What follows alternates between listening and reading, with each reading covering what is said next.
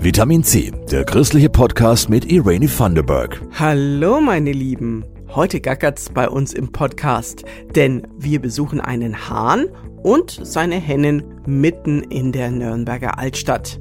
Die Pfarrersfamilie von St. Sebald hält Hühner im Garten. Wir haben mit ihnen darüber gesprochen. Und es geht um einen Mann, der sein Instrument absolut beherrscht und gleichzeitig was für die Völkerverständigung tut. Und mit dem fangen wir gleich mal an. Er kann mit der Klarinette Geschichten erzählen, schimpfen und trösten, lachen und weinen.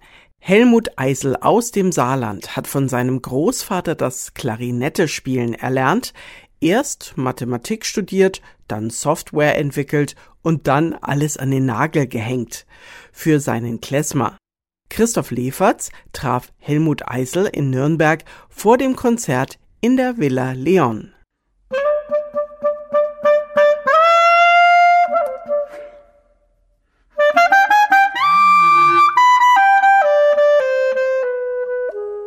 Klezmer heißt schlicht und einfach, wir möchten ein Kanal, ein Gefäß für die Musik sein.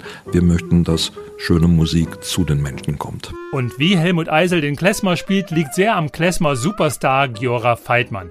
Die Begegnung war eine Initialzündung, später gemeinsame CD-Aufnahmen. Also es gibt Menschen, die machen traditionelle Klezmer-Musik verbunden mit jiddischem Lied und sowas. Das machen wir eigentlich nicht so. Wir suchen die inneren Werte in dieser Musik, die sich dann auf jede Musikrichtung übertragen lassen. Ich improvisiere sehr viel, ich bringe viele Elemente aus dem Jazz da rein.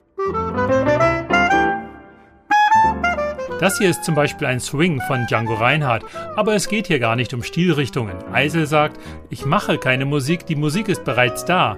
Zuerst höre ich sie in meinem Inneren, dann übertrage ich sie auf meine Klarinette. Man muss zuhören. Und ich glaube, das ist tatsächlich eine Fähigkeit, die uns in der heutigen Welt ein bisschen abhanden kommt. Wir sind viel mehr visuell geworden.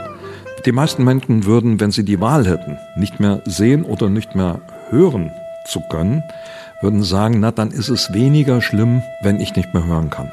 Tatsächlich von der ganzen Psyche her verhält sich genau umgekehrt. Denn das Hören mache uns zu sozialen Menschen. Der Zuschauer bleibt immer auf Distanz.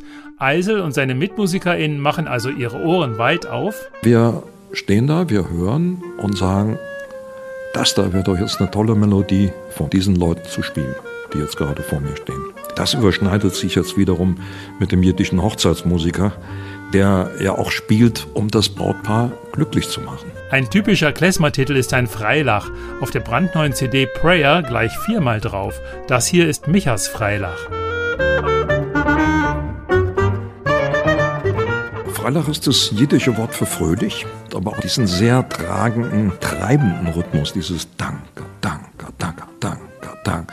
Und wenn ich diesen Rhythmus zu einem Marsch, einer Polka setze, kriegen wir permanent solche es ist spannend, es entspannt sich wieder. Es kommt eine neue Spannung auf, es entspannt sich wieder.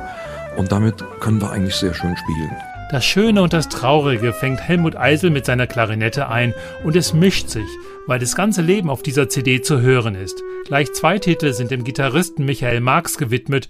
Über 30 Jahre hat er Eisel begleitet und starb ganz unerwartet.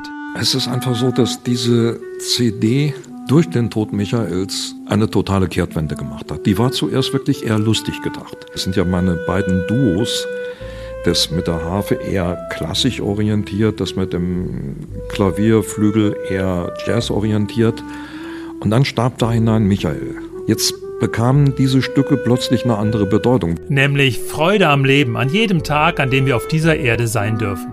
Das Titelstück der CD Prayer fußt auf dem jüdischen Gebetsgesang.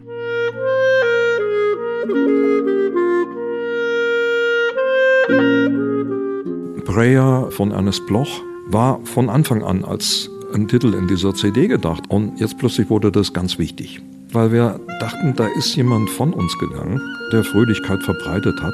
Michael war wahnsinnig beliebt, auf Anhieb sympathisch. Ja. Und so war Micha quasi mit im Studio bei den CD-Aufnahmen.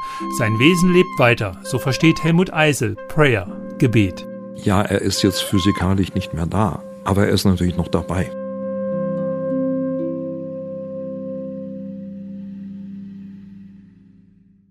Ein außergewöhnliches musikalisches Gebet von Helmut Eisel. Eisel spielt nicht nur für andere, er bringt MusikerInnen auf der Bühne zusammen, die sich so nie gefunden hätten. Vor fünf Jahren hat er eine herausragende Konzertinitiative gestartet, zusammen mit einer Synagoge in Saarbrücken. Meet Klesmer. Christoph Leferz hat sich mit Eisel unterhalten. Wer darf bei diesem Projekt mitmachen und welche überraschenden Ergebnisse bringt's?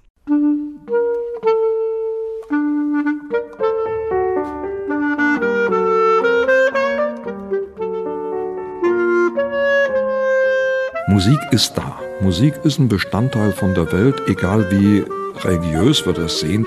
Wenn wir in einem tollen Raum sind, Synagoge, Kirche oder sowas, und sind einfach mal ganz still eine Zeit lang, dann gehen uns Töne durch den Kopf. Können wir fast gar nicht verhindern. Töne, Urmusik, die jeder hört, die aber jeder auch in einer anderen Art wahrnimmt. Und wie wäre das dann, wenn man diese unterschiedlichen Menschen miteinander Musik machen lässt? Helmut Eisel lädt so 11- bis 17-jährige SchülerInnen ein, die ein Instrument können und einigermaßen Englisch sprechen, wegen der internationalen Verständigung.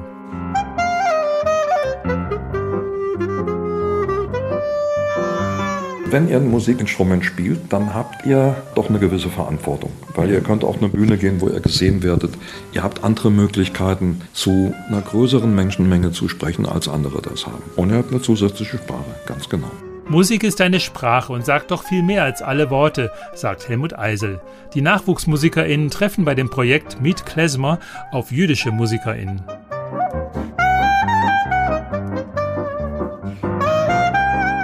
Judentum spielt ja in unserer Gesellschaft heute leider nur noch eine sehr kleine Rolle. Kaum noch Synagogen. Im Saarland, wo ich herkomme, gibt es noch 800 Juden, die in der jüdischen Gemeinde sind und es gibt noch 300, 400 andere, die nicht religiös irgendwie organisiert sind. Wenn ich jetzt rückwärts betrachte, wie haben Juden unsere Kultur geprägt? Es gab ja extrem viele Juden, die in der Wissenschaft, in der Kultur tätig waren. Sie waren ein wichtiger Bestandteil von uns. Es geht also auch um das Wiederentdecken unserer gemeinsamen Kultur mit allem religiösen drumherum. Juden, das ist nicht irgendwas, was auf einem anderen Stern lebt oder im anderen Land, sondern das sind Menschen unter uns. Kinder haben überhaupt kein Bild. Ich mache dieses Projekt mit dem Kantor der saarländischen Gemeinde zusammen. Es kommt eigentlich immer von den Kindern die Frage, Entschuldigung, sind Sie Jude? Das Oberhaupt der Gemeinde, ja. ja. Diese Kinder kriegen mit, das sind Menschen, die beten. Ein bisschen anders als wir, als Christen, ja. Die haben einen Toraschrein, das ist schon sowas wie ein Altar. Die kriegen diese Liebe mit, die die Menschen haben im Umgang mit ihrer Kultur. Und ich habe mehrere, komischerweise sind das jetzt alles Jungs, an die ich mich erinnere, die nach diesem Projekt gesagt haben, jetzt gehe ich mal wieder in die Kirche um sich nochmal anzugucken, wie das in der eigenen Gemeinde eigentlich läuft. Beim gemeinsamen Musizieren werden nebenbei Vorurteile abgebaut, Antisemitismus und Fremdenfeindlichkeit der Boden entzogen. Das betrifft auch die, die sonst in der Moschee sitzen. Dann sitzen die Muslime dabei, die können die Koscher-Regeln zum Beispiel sehr gut nachvollziehen. Die essen schließlich auch kein Schweinefleisch. Und dieses Verstehen, das sieht ja alles gar nicht so viel anders aus als das, was wir machen. Und wir haben aber auch Eigenheiten und diese Besonderheiten machen es ja gerade interessant.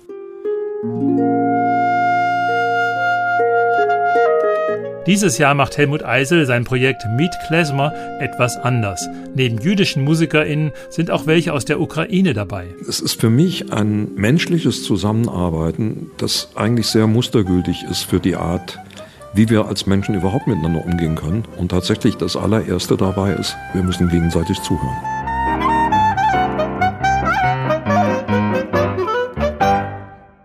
Mehr Infos zum Projekt Meet Klesmer und zur neuen CD Prayer haben wir euch verlinkt in den Show Notes zu dieser Folge. Jetzt hört mal genau hin. So klingt es gegenüber der Nürnberger Sebalduskirche regelmäßig seit einem Jahr. Die Sebalder Pfarrersfamilie hält fünf Hennen und einen Hahn im Pfarrgarten mitten in der Altstadt. Jasmin Kluge hat sich das mal neugierig angeschaut. Als Martin Brons die Holztür zum Garten aufmacht, kommen ihm sofort die Zwerghennen und der schöne, stolze Hahn entgegen. Es könnte ja was zu futtern geben. Der Pfarrer, seine Frau und die beiden Söhne halten die Tiere seit rund einem Jahr im erstaunlich großen grünen Garten des Seebalder Pfarrhofs.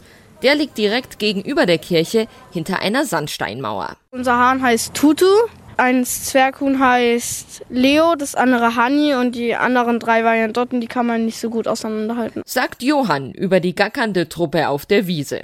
Es sind Zwerghühner der Rassen Wyandotten und Araukaner. Vor rund einem Jahr, kurz vor Ostern, hat die Familie neun Eier zu Hause in einem Brutapparat liegen. Erstmal kam ein Hahn, der war ganz weiß und dann nacheinander alle anderen. Als alle geschlüpft waren, mussten die Mama zwei dann rausholen und dann konnte man sich ins Gehege im Körlein setzen und dann sind die auch überall rübergelaufen und so. Einen Hahn hat die Familie behalten. Tutu sorgt dafür, dass die Truppe Hennen beisammen bleibt. Nur einmal ist er selbst abgehauen. Einmal ist der Hahn über die Mauer geflogen und dann kam ein Hund und der hat den Hahn gejagt. Der Hahn ist dann ums Haus rumgeflogen in die Füll und dann haben wir ihm die Tür aufgemacht und er ist da reingekommen. Zum Glück also gut ausgegangen, die Geschichte. Am Seebalder Platz gibt's immer wieder fragende bis ungläubige Gesichter. Wegen des Hahns, den man da zwar hört, aber wegen der Mauer kaum sieht erzählt Martin Bruns. Manchmal sind es Touristen, die stehen bleiben und sich äh, erstmal überrascht umdrehen und schauen, woher kommt hier ein Hahnschrei mitten in der Altstadt von Nürnberg. Und dann gibt es aber auch viele Menschen, die das schon richtig integriert haben in ihren Tagesrhythmus. Zum Beispiel kommt früh um acht immer eine Familie hier vorbei, bleiben die immer hier genau am niedrigsten Punkt der Mauer stehen und das Kind schaut über die Mauer und schaut eben dann, wo die Hühner gerade sind. Und wenn gerade ein Ei da ist, dann geben wir auch gerne eins her und so entsteht hier auch ein richtiger Dialog. Zum Glück freuen sich auch die direkten Nachbarn über den Hahn und seine Mädels. Die helfen sogar mal aus bei der Pflege der Tiere. Aber es gibt nicht nur positives Feedback. Es ist schon tatsächlich auch so, dass ich ab und zu negative Reaktionen höre, aber äh, wie es halt manchmal so ist, leider nicht direkt an uns. Das heißt, wir können eigentlich auch nicht direkt reagieren.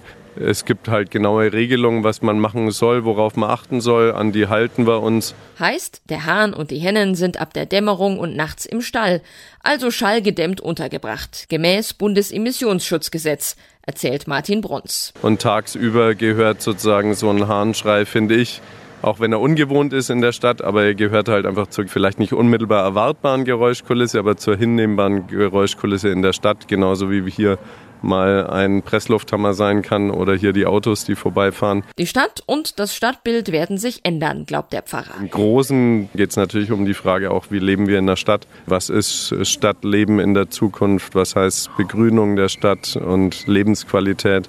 Klar ist uns natürlich auch, dass das nicht jeder machen kann. Wir haben nun mal die große Chance, hier auch einen Garten zu haben und sind dafür sehr dankbar. Und da haben wir uns als Familie quasi entschieden, verschiedene Tiere zu haben.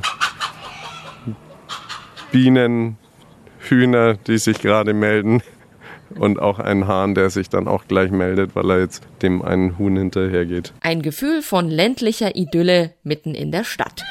Und auf der anderen Seite der Gartenmauer machen gerade japanische Touristen Selfies mit der Sebalduskirche im Hintergrund.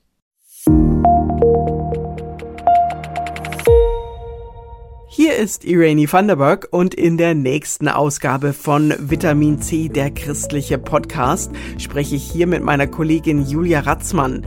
Die macht nämlich gerade eine berufliche Auszeit. Dazu ist sie im Norden Deutschlands unterwegs mit dem Fahrrad. Was sie da erlebt, hört ihr in der nächsten Podcast-Ausgabe. Vielen Dank noch an mein Redaktionsteam Christoph Leferz und Jasmin Kluge und euch einen wunderschönen Tag. Das war Vitamin C, der christliche Podcast. Für Fragen oder Anmerkungen schreibt uns an pod-vitaminc.epv.de. Vitamin C, jeden Sonntag neu.